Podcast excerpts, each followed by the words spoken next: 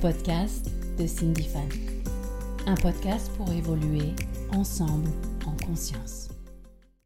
Hello et bienvenue dans ce nouveau podcast Réponse à vos questions. Par rapport à la colère, comment la transcender? Car j'ai l'impression qu'elle est encore fortement présente en moi. À la colère, c'est un sujet très intense. c'est une émotion ou plutôt une énergie de feu qui se loge dans le corps émotionnel. Et tu vois, quand cette énergie, elle n'est pas transmutée, transcendée, eh bien elle descend par la suite dans le corps physique. C'est ce qui crée après du poison pour le corps, en particulier pour le foie, la vésicule biliaire et d'autres organes.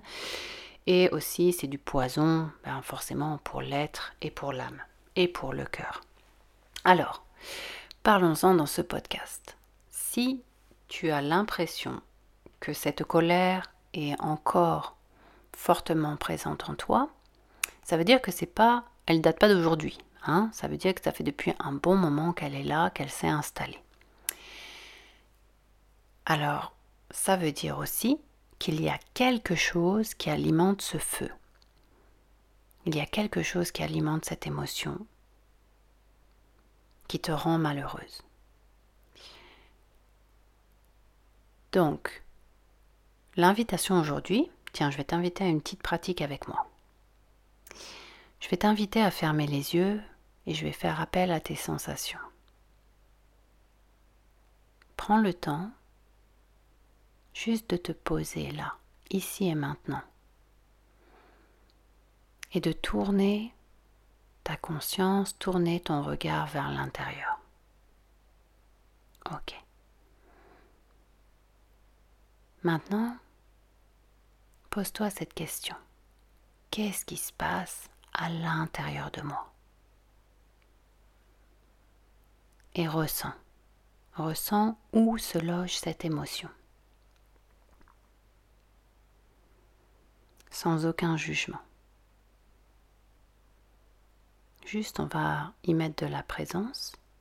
Et maintenant que tu es en contact avec cette émotion, tu vas entendre ce que moi j'appelle le parasitage de fond. Écoute bien les voix dans ta tête. Écoute bien l'histoire qui est rattachée avec cette émotion de colère. Tu vois, il y a un disque là qui tourne. Il y a une histoire qui se répète en boucle avec des images. Ok. Maintenant que tu vois ça, comprends une chose. Tu t'es fait piéger par ton mental et ton ego qui s'est emparé de ton être. Ben oui. Ce mental, il va toujours ramener des histoires, des vieilles histoires du passé, les passer en boucle. Et c'est ça qui alimente cette colère. Donc, première chose, pour que cette colère s'apaise, il suffit de se désidentifier du mental et de l'ego pour ne plus l'alimenter. Hein. Et autre chose, l'autre clé, c'est vraiment de te pardonner et de pardonner. Tu vois?